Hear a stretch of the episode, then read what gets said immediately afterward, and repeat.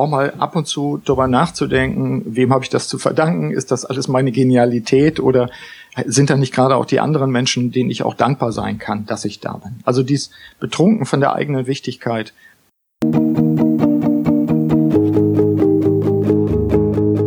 Gute Führung braucht Gespür.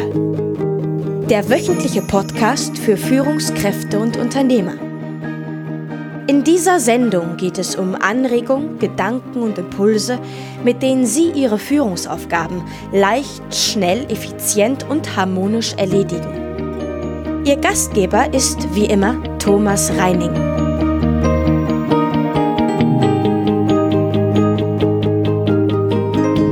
Heute habe ich Dr. Burkhard Benzmann zu Gast.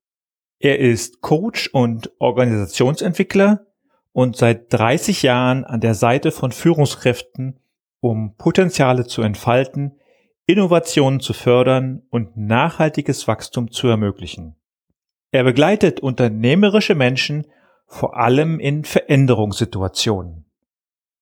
Mit ihm spreche ich heute über das Thema Stolperfallen und Selbstsabotage.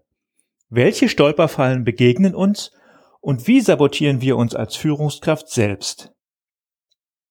Was ich an Burkhard Benzmann so schätze, und Sie werden es in dem Interview mit Sicherheit gleich selbst erleben, das ist seine ruhige und besonnene Art, mit der er Dinge auf den Punkt bringt.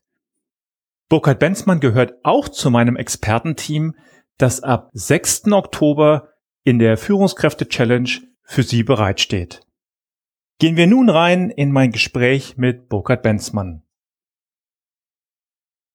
Guten Morgen, Burkhard. Ich freue mich, dich heute wieder mal in meiner Sendung als Gast begrüßen zu dürfen. Für die Hörer, die dich noch nicht gehört haben, vielleicht noch nicht so gut kennen, magst du dich vielleicht mit ein paar Sätzen selber vorstellen? Ja, mag ich gerne. Hallo Thomas erstmal, hallo liebe Hörerinnen und Hörer auf deiner Seite. Was kann ich zu meiner Person sagen? Burkhard Benzmann, Coach und Organisationsberater, ich feiere nächstes Jahr mein 30. als äh, Unternehmensberater, Autor. Ich habe auch Bücher geschrieben, da werden wir ja sicherlich heute auch ein bisschen was zu sagen zum Thema Selbstführung und seit jetzt anderthalb Jahren auch Podcaster. Ja, das vielleicht so als erster Einstieg, wenn du magst. Ja, gerne. Äh, ja, in der Folge 29 hatten wir über die sieben Felder der Selbstführung gesprochen. Damals hatten wir auch schon gesagt, wir sprechen irgendwann nochmal über das Thema Selbstsabotage.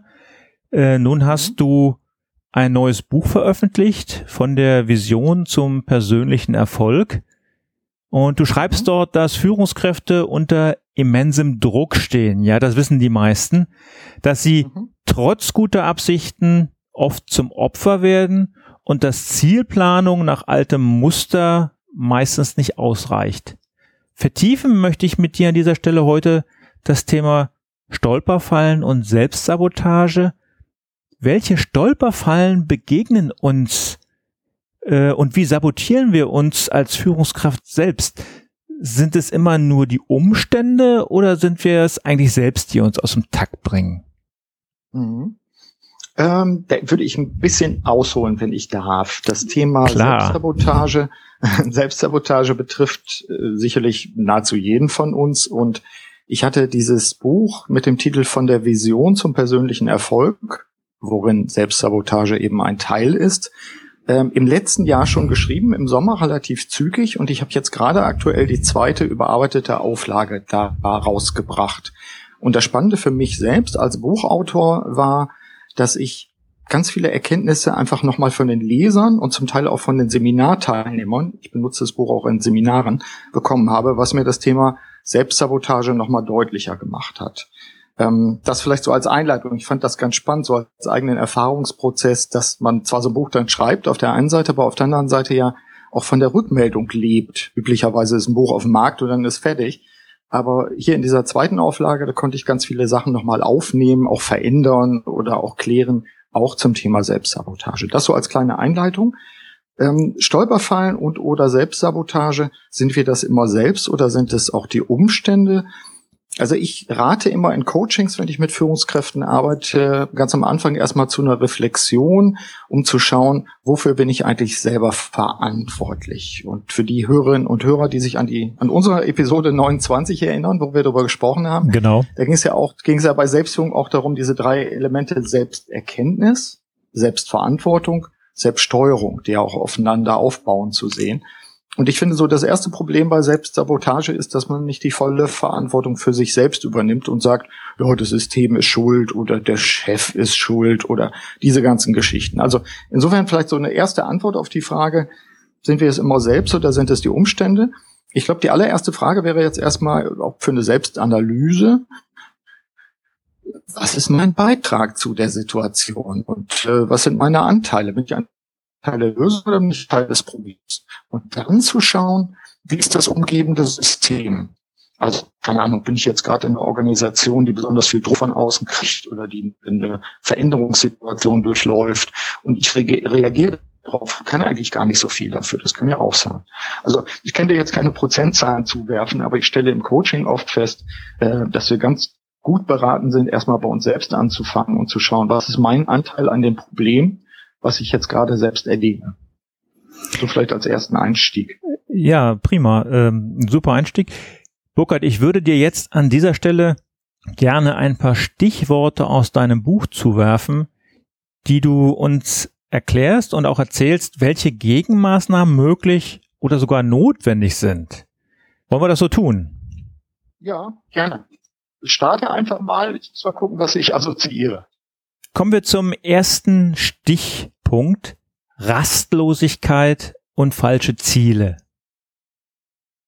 Rastlosigkeit, das ist das, was ich bei vielen Führungskräften und zum Teil auch bei mir selbst äh, bemerke, dass wir eigentlich immer in Action sind. Wir kommen nie dahin, wo wir uns eigentlich schon befinden, weil wir immer geistig schon am Plan sind und denken, haben wir an alles gedacht wir kommen auch nicht mehr zum Feiern, also im Sinne von, was haben wir erreicht? So einer meiner Tipps ist ja die Liste der Erfolge sich zu schreiben einmal im Jahr. Ich erlebe stattdessen, dass die Leute sagen, wir haben toll gemacht, aber jetzt weiter. Und das sagen sie auch zu sich selbst. Das wäre ein Aspekt der, wie ich finde, auch gefährlichen Haltung, auch Teil von Selbstsabotage. Falsche Ziele, das fällt mir immer wieder auf. Und zwar egal, ob das jetzt ein Inhaber eines Unternehmens ist oder Inhaberin oder ein Angestellter in einer Führungsposition, sind die Ziele des Unternehmens und sind meine persönlichen Ziele eigentlich ausreichend in Überdeckung. Ich würde gar nicht erwarten von einem Mitarbeiter, dass, dass er oder sie hundertprozentige Übereinstimmung mit den Zielen des Unternehmens hat. Der hat ja seine eigenen Ziele aber ich muss eine Überlappung haben. Und wenn ich diese Überlappung nicht habe, wenn ich vielleicht sogar falschen Zielen folge, dann ist das für mich eine Garantie, sich selbst auch ein Bein zu stellen, weil das Unterbewusstsein einem dann schon ein paar Knüppel zwischen die Beine wirft. Also das so vielleicht als erste Assoziation dazu. Mhm. Und Arbeit macht dann ja auch nicht wirklich Spaß. Nee, gar nicht, weil, wie gesagt, unterbewusst äh, haben wir immer sowieso die, das Gefühl, das Empfinden, wir sind auf dem falschen Kurs, weil wir folgen ja Dingen, an die wir gar nicht glauben. Und das ist fatal. Dann können wir sehr diszipliniert sein. Vielleicht für eine Zeit geht das auch. Ist ja nicht immer alles lustig. Aber wenn ich dauerhaft den falschen Zielen folge, also nehmen wir mal an, du würdest jetzt in einem Rüstungskonzern arbeiten, aber du bist eigentlich sehr friedliebend, ja, dann kannst du dich da vielleicht versuchen, dir das schmackhaft zu machen und sagen, mein Häuschen muss abbezahlt werden oder so. Aber auf Dauer, mein Tipp wäre wahrscheinlich sogar, achte mal darauf, ob du nicht sogar dran krank wirst. Okay, zweites Stichwort betrunken von der eigenen Wichtigkeit. Das sagt man ja ganz oft Führungskräften nach.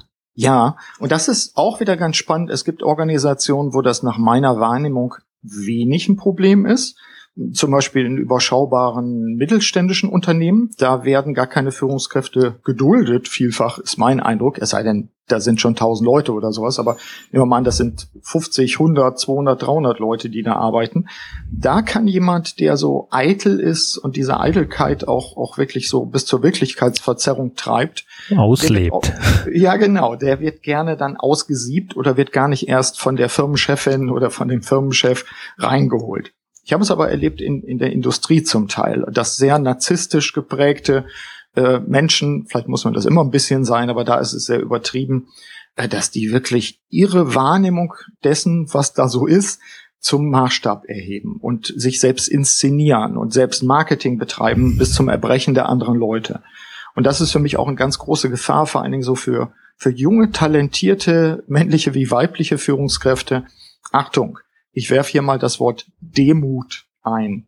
Auch mal ab und zu darüber nachzudenken, wem habe ich das zu verdanken? Ist das alles meine Genialität oder sind da nicht gerade auch die anderen Menschen, denen ich auch dankbar sein kann, dass ich da bin. Also dies betrunken von der eigenen Wichtigkeit, das ist jetzt nicht irre weit verbreitet. Ich glaube, es ist sehr weit verbreitet in bestimmten Bereichen, sagen wir so.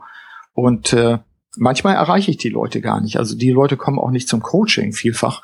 Äh, es sei denn, sie kriegen richtig mal einen von Koffer und scheitern in einer Situation. Mhm. Ja, vielleicht so viel dazu. Kann man, kann man so eine Demut lernen oder ist das einfach ein Charakterzug, dass man es kann oder nicht kann? Ah, das ist eine gute Frage. Also ich, ich glaube, dass es lernbar ist, aber ich glaube, dass es auch immer eine Frage ist, wie du auf Situationen reagierst. Wenn die Leute damit durchkommen, wenn sie eine Unternehmenskultur haben, die das auch noch belohnt, dass man so auf die Sahne haut, ja, dann, dann, dann gibt's immer noch eine Bestätigung. Äh, genau so. Dann würde ich ja, warum soll ich denn mein Verhalten dann ändern? Aber wenn ich vielleicht mal in, in, ins kurze Gras komme, wenn ich vielleicht mal eine Chefin oder Chef habe, der sagt, also wissen Sie was, äh, jetzt gehen Sie erstmal auf ein Selbsterfahrungsseminar mhm. und lassen sich mal spiegeln ordentlich. Äh, vielleicht ist das, sind das dann Situationen. Das sind oft die Krisen, die die Leute dann dazu führen, äh, dass sie überhaupt wirklich mal den, den Begriff Demut, Dankbarkeit, solche Aspekte in ihrem Leben neu entdecken. Spielt für so eine Neuentdeckung vielleicht auch Alter und Erfahrung eine Rolle? Dass man nicht mehr in jeden Krieg zieht und nicht mehr in jeden, nicht mehr jeden Kampf sucht? Also im Prinzip ist äh, älter werden durchaus nichts Schlimmes. Das heißt ja irgendwo, älter werden ist nichts für Feiglinge, aber ich glaube, es ist nichts Schlimmes. Aber ich, da bin ich mir auch nicht ganz sicher. Also da müsste ich dann schon wirklich mal ein paar Gruppen bilden, über einen längeren Zeitraum betrachten und schauen, ob das so ist oder ob ich das nur so empfinde. Ähm, ich habe auch jüngere Leute erlebt, die, die, ich sag mal, das lernen und die vielleicht nach dem ersten Mal, wo sie mal gestolpert sind, auch, auch einen richtigen Persönlichkeitsentwicklungssprung machen. Und ich habe auch ältere Leute erlebt, gerade wenn sie erfolgreich sind. Stell dir mal einen, einen Geschäftsführer vor, der im eigenen Betrieb so 45, 50 ist. Der ist vielleicht verfolgt, also verwöhnt äh, von, von dem Erfolg, den er hat. Und diese Personen sind oft gar nicht mehr zu erreichen. Weil das ist dann, bei Steve Jobs hieß das Reality Distortion Field. Also das Feld, was er quasi auch um mhm. sich hatte, was die Wirklichkeit verzerrte. Und wenn du mit ihm arbeiten wolltest, offenbar musste man auch in diese Blase mit rein, seiner Wirklichkeitsverzerrung. Also ich habe auch erfahrene Menschen, die, wo man sagen könnte, die müssen doch eigentlich viel weiser sein, erlebt, wo ich mir dachte, Schande, den musst du ja jetzt aber richtig mal im Coaching einen von Koffer geben und provozieren, damit die Person überhaupt wahrnimmt, wie sie mhm. die Wirklichkeit verzerrt. Zumindest nach meinem Eindruck. Mhm. Ja. Dritter Stichpunkt. Flucht in den Fleiß. Finde ich einen ganz wunderbaren Punkt. Ja, ist auch nicht von mir, habe ich gelernt äh, von meinem Beraterkollegen Thomas Hake aus Berlin und meinem alten Kindergartenkumpel, äh, der das auch mal mal nannte, ich glaube auch im Kontext eines Harvard Business Artikels, den er geschrieben hatte. Flucht in den Fleiß erlebe ich oft äh, bei Menschen, die ihre Ziele eigentlich verloren haben. So nach dem Motto, ich weiß nicht genau, was ich tun soll, aber ich mache jetzt mal. So, dann bin ich wenigstens beschäftigt. Und äh, ich mache zwar nicht das Eigentliche, ich mache auch nicht das Wichtige, aber ich mache vielleicht erstmal das Dringliche. Und abends bin ich auch ganz toll erschöpft. Das meine ich damit. Und die Frage ist ja für mich zentral, bin ich eigentlich wirksam? Bin ich wirksam? Ist mein Arbeitseinsatz, ist das, was ich tue, ist das, wo ich meine Wirkung hinrichte, hat das tatsächlich den Erfolg, zum Beispiel im Sinne meiner Ziele, der Unternehmensziele oder ähnlicher Dinge? Oder bin ich einfach nur busy? Du kennst ja so ja. busy being busy. Ja, das meine ich damit. Das ist eine große Stolpergefahr, das ist eine große, ja, Wirklichkeitsverzerrung sicherlich auch wieder. Ich bin ja beschäftigt, ich bin ja abends müde, ich bin, boah, was habe ich viel getan, was bin ich wichtig? Hm. Nee, die Frage ist, war ich wirksam? Den nächsten Stichpunkt, den ich hier auf meinem Zettel habe, den finde ich auch wunderbar. Vermeintliche Sandwich-Positionen. Denn darüber beklagen sich ja gerade Führungskräfte im mittleren Management ganz besonders, dass sie so zwischen Baum und Borke sitzen, dass sie äh, zwischen den Stuhl, Stühlen hocken und eigentlich nicht so wirksam sein können, wie sie eigentlich sein möchten. Mhm. Äh, eben, genau deswegen. Und die, die, wenn, wenn man allein sich dann anhört, wie die Menschen reden, ich sitze zwischen Baum und Borke, da sage ich gleich Stopp. Mindset. Mindset heißt, was ist eigentlich mein Denkrahmen? Wenn ich mich, wenn ich meine eigene Existenz, wenn ich mein Leben damit beschreibe mit solchen Sachen, ich bin zwischen Baum und Borke, ja, dann habe ich im Prinzip schon aufgegeben aus meiner Sicht oder es ist zumindest ein Warnzeichen. An der Stelle sage ich dann gerne auch im Coaching oder in Vorträgen, du bist dafür verantwortlich, was du denkst. Sind es deine eigenen Gedanken? Willst du das denken? Ansonsten musst du dein Denken selbst in die Hand nehmen und auch prägen. Also ich finde, vermeintliche Sandwich-Position fängt da an, wo ich mir sage, oh, ich kann eigentlich gar nicht anders und ich bin ja abhängig davon, was mein Chef mir sagt und das muss ich meinen Mitarbeitern dann sagen. Und eigentlich komme ich mir vor wie so ein Würstchen in so einer in zwischen zwei Brötchenhälften. Das gibt's ja auch so, diesen, diesen Comic sozusagen. Mhm. Ähm, gefährlich. Liebe Leute, achtet auf eure inneren Bilder, achtet auf eure Worte, achtet darauf, wie ihr das beschreibt. Und das übe ich dann zum Teil auch mit den Leuten, dass ich sage, okay, wir können ja vielleicht noch auf das Thema Freiräume auch erkennen. Ähm, Sandwich-Position heißt für mich, ich werde von anderen gefuttert. Also achtet bitte auf eure Worte, achtet darauf, was ihr sagt, wie ihr das sagt, wie ihr denkt, wie ihr mit anderen Leuten auch kommuniziert. Aus meiner Sicht darum ja auch vermeintlich. Schönes Wortspiel. Ja, ich finde so, also äh, ich finde gerade dieses, darum ja auch vermeintliche Sandwich-Position. Mhm. Natürlich gibt es da eine Chefin oder einen Chef und natürlich gibt es Mitarbeiter. Und meine Aufgabe als Führungskraft ist es ja gerade für diese Situation, für das, was ich da tue, auch für die Vermittlungsfunktion bezahlt zu werden. Ich werde dafür bezahlt. Ich kriege dafür ja durchaus auch mein, mein Geld. Ich will, ich muss das aushalten, das ist Teil meiner Position. Aber wie ich damit umgehe, das fängt eben damit, sage ich ja, an, was für Bilder benutze ich dafür. Also großes, großes Ausrufezeichen an dieser Stelle. Achte auf deine Gedanken, achte auf deine Worte, denn ob du das wirklich, ob du da was machen kannst oder nicht, entscheidet sich aus meiner Sicht schon dabei, ob du dich innerlich irgendwie öffnest oder nicht. Oder ob du sagst, eigentlich habe ich schon verloren, so ungefähr. Ja, vielen Dank, viel Spaß, hab keinen Bock mit dir zu arbeiten. Wer so denkt, den kann ich gar nicht erreichen. Mhm. Ist ein bisschen drastisch, aber ich erlebe viele Leute, die sich damit verabschieden, auch in eine Verantwortungslosigkeit. Wenn dich das wirklich stört, dann geh da raus, dann mach was anderes, dann werd doch selbstständig oder such dir eine andere Position. Aber erkläre mir, mir nicht, dass du gar nicht anders kannst, weil die Umstände und so weiter. Ähm, je älter ich werde, um nochmal aufs Alter zu kommen, je älter ich werde, desto weniger habe ich Bock, mich mit solchen Leuten auch zu beschäftigen, weil sie mir ihre Litanei, warum es alles gar nicht anders sein kann, dann immer wieder erzählen. Ganz so drastisch schreibe ich das nicht in meinem Buch, aber äh, ein paar Hinweise dazu gebe ich da schon. Ja, ich kann das gut verstehen. Wenn man mit solchen Leuten arbeitet, dann bekommt man manchmal das Gefühl, die sitzen nur noch die Zeit ab, ja. Ja, ja. Und wie gesagt, lasst euch nicht reinziehen. Ähm, das sind zum Teil, Mike Pfingsten würde wahrscheinlich sagen, das sind Energiestaubsauger. Ähm, Energievampire. Ja, genau. Ich halte mich von den, ich halte mich von den Leuten mittlerweile einfach auch, auch fern, wenn es irgendwie geht. Ja. Okay, ähm, nächster Punkt, auch ganz spannend. Ablenkung und digitale Überlastung. Wir hatten ja im letzten Interview in der Episode 29 auch über deinen Smartphone-Suchttest ähm, gesprochen. Ja. Ich habe mich selber als absolut Smartphone-süchtig identifiziert. Von daher bin ich jetzt besonders gespannt, was du zu diesem Punkt zu sagen hast. Also ich glaube, dieser Punkt ist, seitdem wir darüber gesprochen haben, seitdem ich den auch für mich mal im letzten Jahr formuliert habe, dieser Punkt ist noch extremer geworden. Er ist noch extremer geworden. Ich habe, glaube ich, heute gelesen, dass Google jetzt, ich weiß gar nicht, wie man es ausspricht, Hello, also so wie Hallo ohne H als neuen Dienst auch in Europa einführt als Konkurrenz zu WhatsApp äh, wie, wie mir die Menschen in meinem Umfeld alle erklären, äh, wie wichtig doch WhatsApp ist und es immer klingeln und brummen lassen. Es ist faszinierend. Es gibt kaum jemand, der nicht diesem auch anheimfällt und mir erklärt, warum das alles so wichtig ist und dass es ganz toll ist und so weiter. Wo ich dann einfach nur so als Geisteswissenschaftler sage, liebe Leute, ihr zahlt dafür, ihr zahlt dafür mit eurer eigenen Aufmerksamkeit. Das heißt, ihr bestimmt nicht mehr, was ihr gerade tut, meinetwegen eine Viertelstunde, 20 Minuten, eine halbe Stunde mal ein Konzept schreiben oder einen Vortrag vorbereiten oder eine schwierige Aufgabe irgendwelcher anderen Art zu lösen, sondern das macht wieder Ping oder Brumm oder diese, diese furchtbar fiesen kleinen äh, Signale, die man dann hört von anderen und du bist raus. Ablenkung und digitale Überlastung hat nochmal zugenommen innerhalb der letzten zwölf Monate. Und für diejenigen, die schon mal reingeschnuppert haben in meinen Podcast über Selbstführung und Leadership Development, wir haben ja dazu auch ein paar Interviews gemacht, zum Beispiel auch eben mit Alexander Markowitz zwischenzeitlich. Wir haben auch eine große Veranstaltung dazu gemacht.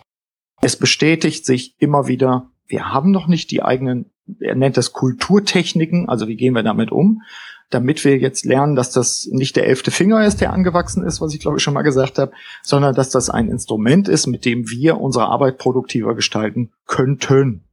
Also insofern, ähm, ich halte das, ich halte das für immer noch dramatisch, wie wir da, wie, wie unser wichtigstes Gut, unsere Aufmerksamkeit durch Ablenkung und eben digitale äh, Fehlbedienung von Instrumenten oder du weißt, was ich meine, Smartphones, es ist ja aber auch ein Tablet, es kann aber auch der Standcomputer sein, der immer pinkt, dass wir uns damit vollkommen beschneiden in unserer, in unseren Fähigkeiten. Die Produktivität ist gesunken.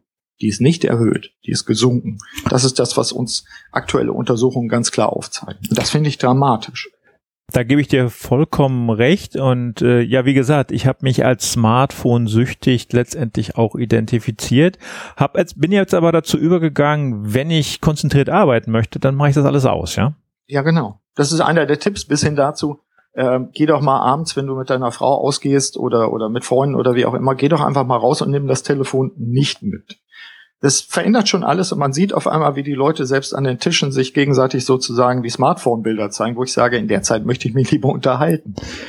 So, und äh, das sind so kleine Übungen. Ich glaube, wir müssen uns Kulturtechniken anerziehen, angewöhnen, ausprobieren, testen, um damit besser umzugehen. Ja. Nächster Punkt.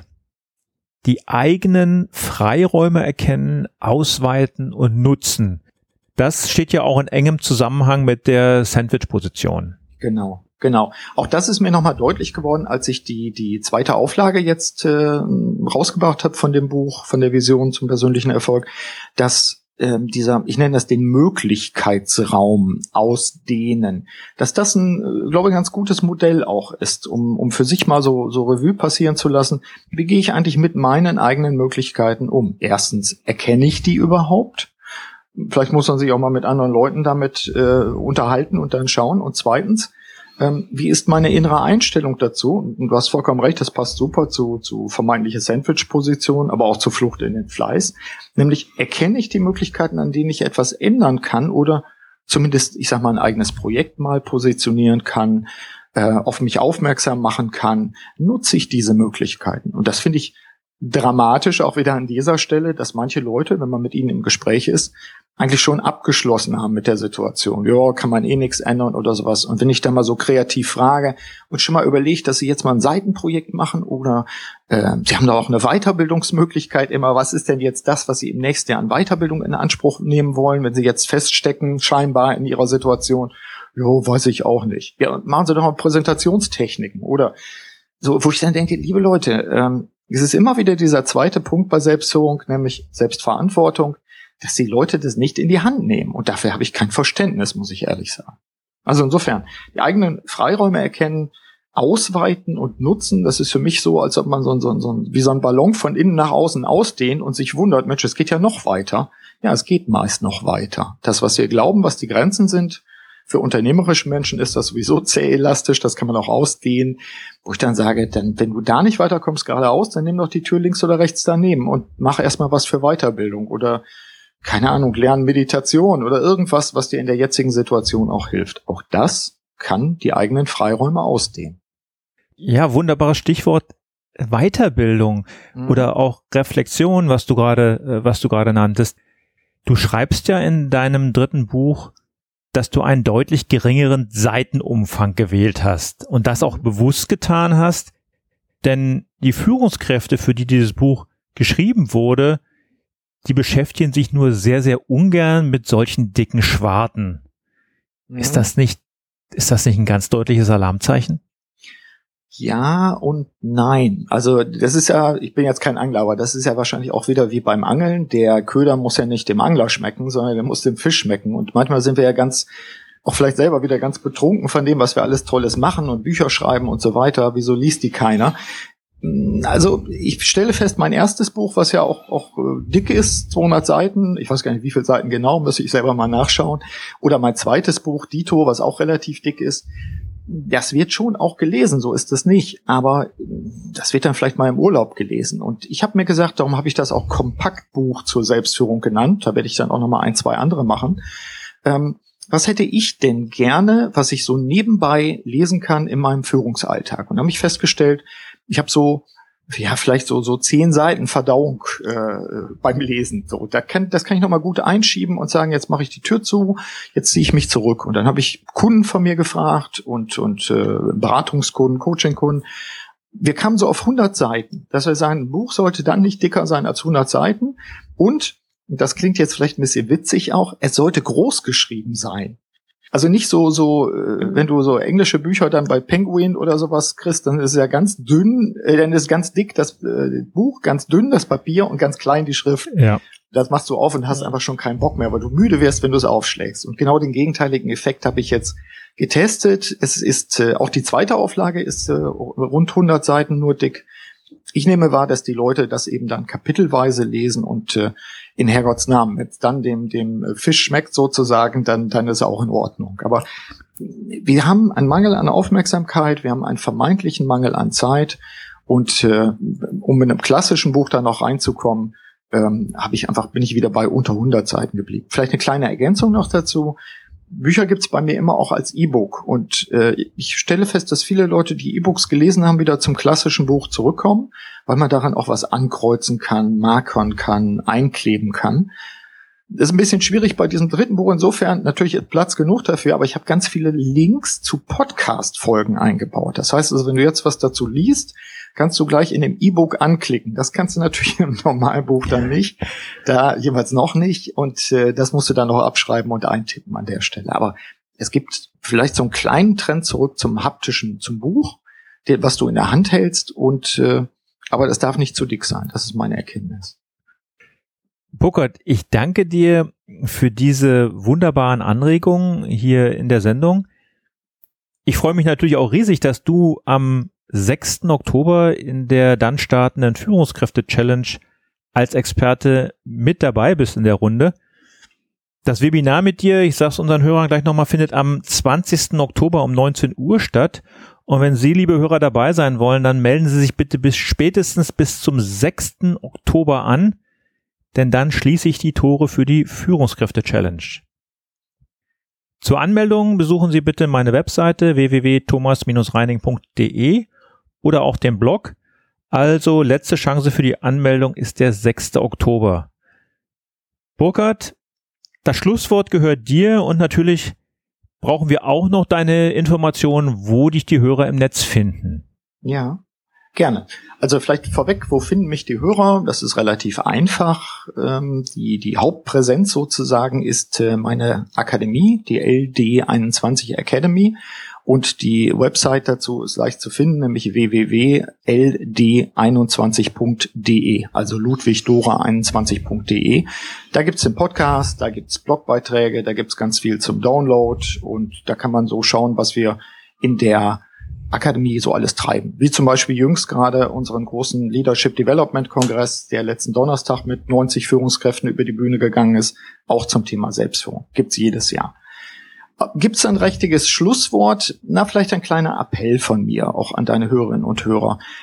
Unternehmerisch zu bleiben. Unternehmerisch heißt jetzt nicht, sich selbst auszubeuten, sondern unternehmerisch heißt für mich, eigene Dinge finden, in die Welt bringen, ähm, in, mit Prototypen zu arbeiten, Dinge auszuprobieren, durchaus zu reflektieren, aber vor allen Dingen auch zu machen und in diesem Machen Dinge in die Welt zu bringen, auch die eigene Lebendigkeit zu erleben, den Kontakt zu anderen Menschen zu, zu wahrzunehmen und äh, zu entwickeln.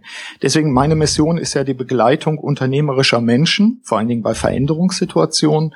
Und der Appell ist, entdecken Sie den unternehmerischen Menschen in sich selbst oder entdecken Sie ihn wieder und äh, füttern Sie ihn gut. Das ist mein Appell. Prima. Ich danke dir. Ich freue mich dann auf das Webinar mit dir am 20. Oktober und ja. äh, wünsche dir bis dahin eine gute Zeit. Dankeschön, das wünsche ich dir auch. Ich freue mich drauf auf unsere gemeinsame Arbeit. Bis dann. Tschüss, Burkhard. Danke dir. Das war mein Gespräch mit Burkhard Benzmann. Die Links und Shownotes zu dieser Sendung finden Sie wie immer unter www.gute-führung-braucht-gespür.de Folge 58. Führung und Gespür bitte wie immer mit UE schreiben, aber das wissen Sie ja schon. Das war's für heute. Ich bedanke mich für Ihr Interesse und Ihre Aufmerksamkeit, wünsche Ihnen eine gute Woche. Ihr Thomas Reining. Zum Abschluss noch das Zitat der Woche, heute von Friedrich Nietzsche. Du musst jeden Tag auch deinen Feldzug gegen dich selbst führen.